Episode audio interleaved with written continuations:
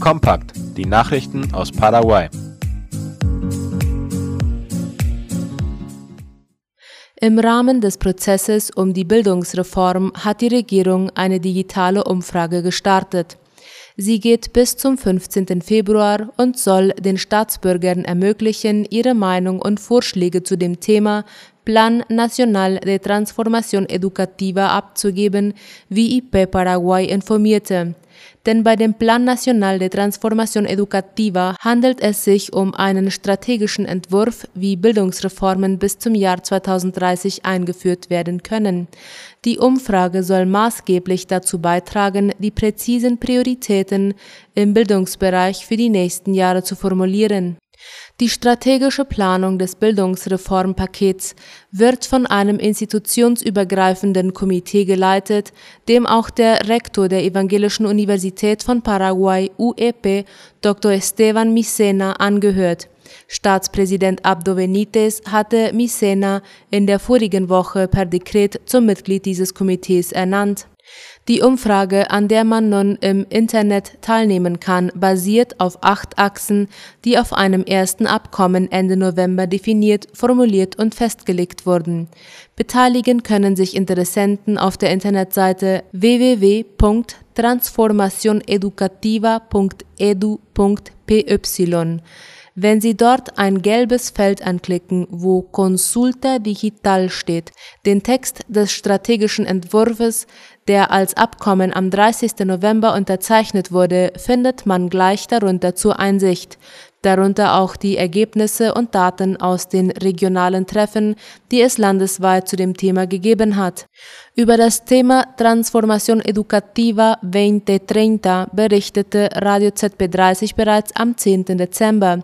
Im Rahmen des Prozesses zu der Bildungsreform gibt es jetzt die digitale Umfrage, wo alle Interessierten nochmal Stellung beziehen und Vorschläge bringen können.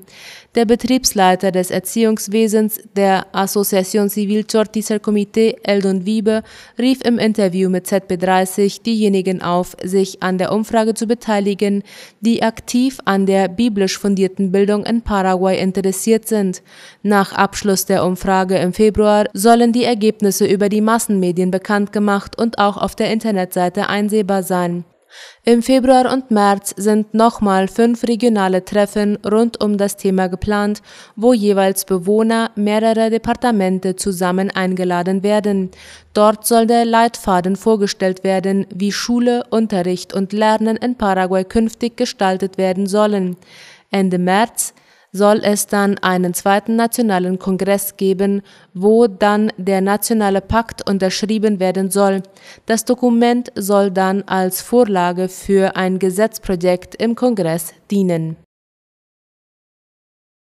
Horacio Cartes strebt die Präsidentschaft der Colorado-Partei an. Der ehemalige Staatspräsident kündigte laut Paraguay.com am Wochenende auf einer politischen Veranstaltung in Coronel Oviedo an, er werde in das Rennen um den ANR-Vorsitz treten.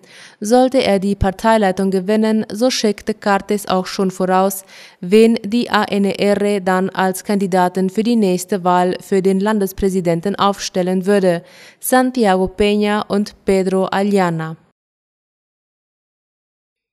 Experte empfiehlt vorsichtigen Umgang mit Feuerwerkskörpern. Die Verwendung von Feuerwerkskörpern ist bei Silvesterfeiern sehr verbreitet, der Zugang zu ihnen ist schlecht bis gar nicht geregelt und in den meisten Fällen werden sie von Kindern und Jugendlichen benutzt, wie ABC Color schreibt. Dr. Rolando Stefani ist Hals-Nasen-Ohrenarzt und äußerte sich in einem Interview zu den gesundheitlichen Folgeschäden, die ein derartiger Spaß mit sich bringen kann. Er erläuterte, dass eine Explosion, wie sie bei Feuerwerken passiert, zu einer dauerhaften Schädigung des Mittel- und Innenohrs führen kann. Dem Experten zufolge ist der Schutzmechanismus des Ohrs bei einem derart lauten Knall überfordert, was unter anderem Hörverlust zur Folge haben kann. Er rät, die Verwendung von Feuerwerkskörpern zu vermeiden. Falls sie doch verwendet werden, sei es wichtig, die notwendigen Vorsichtsmaßnahmen zu treffen und sie ausschließlich in Händen von Erwachsenen zu lassen, so Stefanie. Besonders sensibel auf laute Geräusche sind Kinder mit Autismus-Spektrumstörungen, die eine sogenannte Hörüberempfindlichkeit aufweisen. Laute Geräusche und Explosionen können für sie unangenehm oder sogar schmerzhaft sein. In Lambaréné ist gestern ein junger Polizist ums Leben gekommen, nachdem er von einem Autofahrer erwischt wurde. Der Unfall geschah laut Paraguay.com gestern in den frühen Morgenstunden. Der 22-jährige José Marcelo Almada Cartaman war in dem Viertel Cuatro Mojones in Ziel auf einem Motorrad unterwegs, als er von einem Auto überfahren wurde. Nach einem Alkotest durch die Polizei stellte sich heraus, dass der Unfallfahrer unter Alkoholeinfluss stand. Er wurde festgenommen und der Fall an die Staatsanwaltschaft überstellt. In Villarrica wird ein Einkaufszentrum gebaut. Die Spatenstichfeier für das mehr als drei Millionen US-Dollar schwere Bauprojekt ist für den 22. Dezember um 11 Uhr vormittags vorgesehen, wie AWC Color informiert. Das Einkaufszentrum wird an der Hauptzufahrt nach Villarrica neben dem Guairá Park errichtet und soll Anfang 2024 eingeweiht werden, sagte der Leiter des Büros der ländlichen Vereinigung Paraguays ARP in Guairá, Sosa Fariña. In der ersten Phase wird der Bau rund 200 Arbeitsplätze schaffen, wobei 85 Prozent davon aus der Region kommen werden, so Fariña. Obwohl das Einkaufszentrum internationale und nationale Markenketten aufnehmen wird, wird lokalen Unternehmen, die sich in dem neuen Einkaufszentrum niederlassen wollen, Vorrang eingeräumt. Außerdem wird das Kino in die Stadt zurückkehren, worüber die Einwohner merklich erfreut sind. Das letzte Kino, das in Villarrica in Funktion war, wurde in den 1990er Jahren geschlossen. Das neue Einkaufszentrum wird über zwei Kinosäle verfügen, in denen jeweils 100 Zuschauer Platz finden. Freiwillige bringen mit Spenden Weihnachtsstimmung in das Krebskrankenhaus. Wie ABC Color berichtet, brachte eine Gruppe Freiwilliger von Corazones Solidarios Paraguay den Krebspatienten süßes Brot und Essen.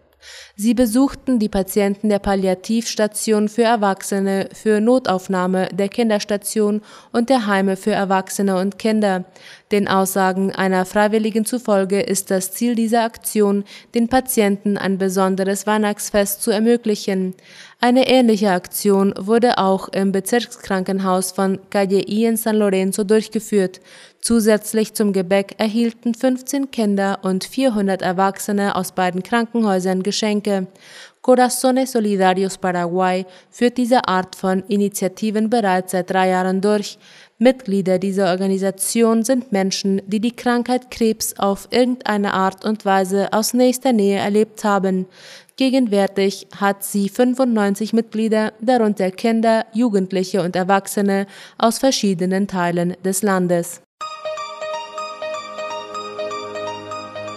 Das Neueste aus aller Welt.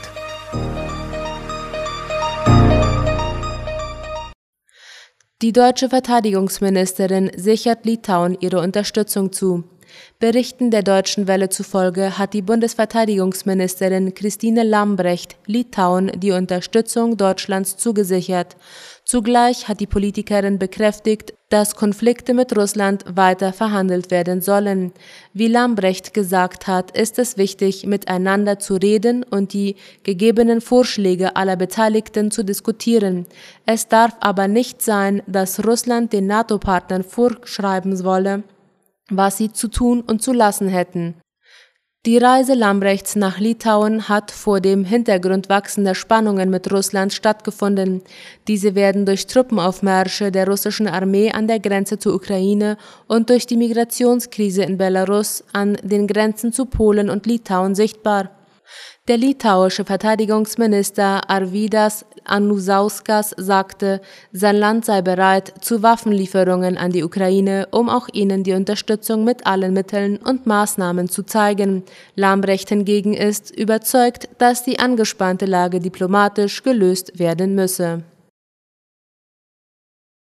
Der britische Brexit-Unterhandler David Frost hat seinen Rücktritt angekündigt. Die Deutsche Welle informiert, dass Frost seinen Rücktritt schon vor einer Woche eingereicht hatte, aber plante bis 2022 noch im Dienst zu sein. Der gesendete Bericht wurde jedoch von Vertrauenspersonen in der Regierung veröffentlicht. Seine Enttäuschung brachte Frost daraufhin mit einem sofortigen Rücktritt zum Ausdruck. Laut der Zeitung Mail on Sunday ist der Grund für die Rücktrittsentscheidung von David Frost die ernüchternde Richtung der Regierungspolitik.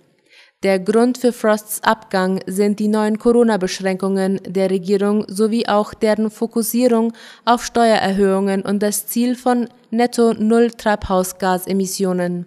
Für den Premier Boris Johnson ist die Nachricht des Rücktritts ein weiterer Rückschlag. Johnson steht nach einer Niederlage seiner konservativen Tory-Partei bei einer Nachwahl zum Unterhaus unter Druck.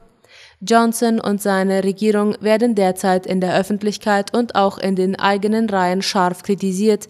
Es geht dabei unter anderem um die von der Regierung gesetzten Corona-Regeln, die von ihnen selber nicht eingehalten worden sind. In Polen wurde gegen ein neues Rundfunkgesetz protestiert. Berichten der Tagesschau zufolge haben in Polen Zehntausende gegen ein neues Rundfunkgesetz protestiert, welches aus Sicht von Kritikern die Pressefreiheit einschränken könnte und sich somit indirekt gegen den regierungskritischen Sender TVN richtet.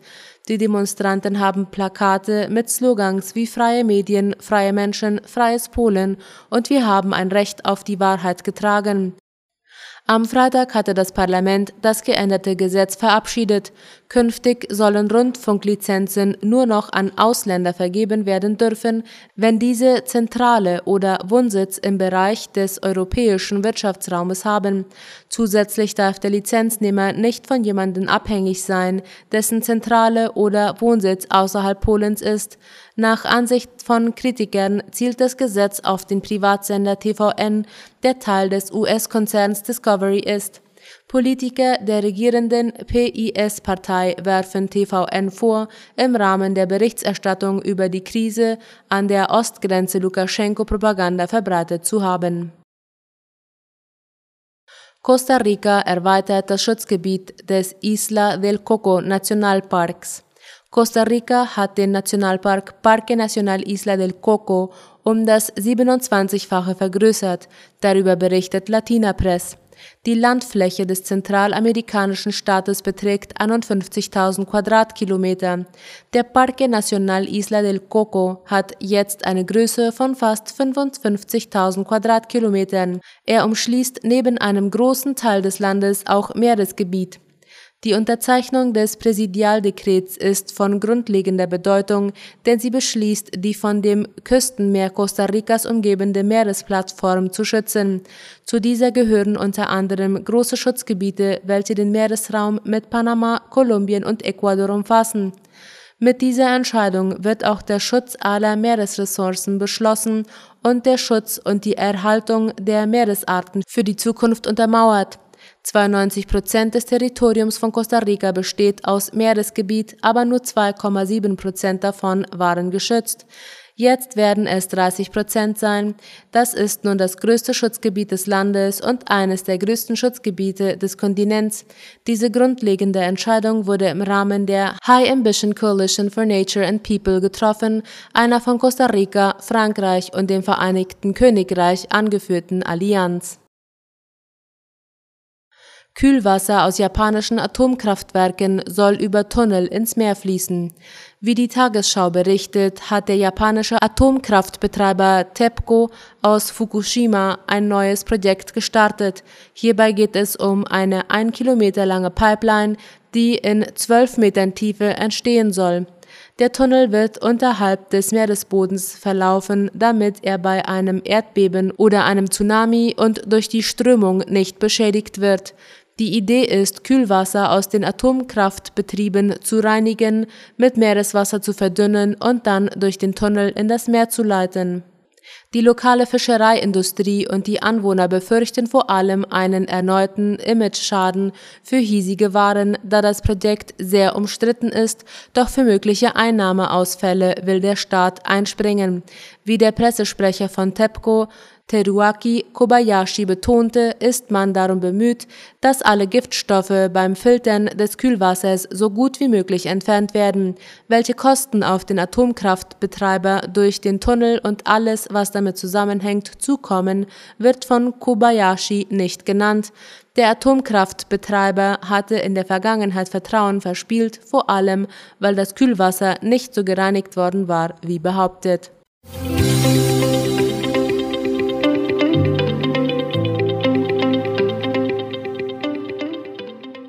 Soweit die Nachrichten am Montag. Auf Wiederhören.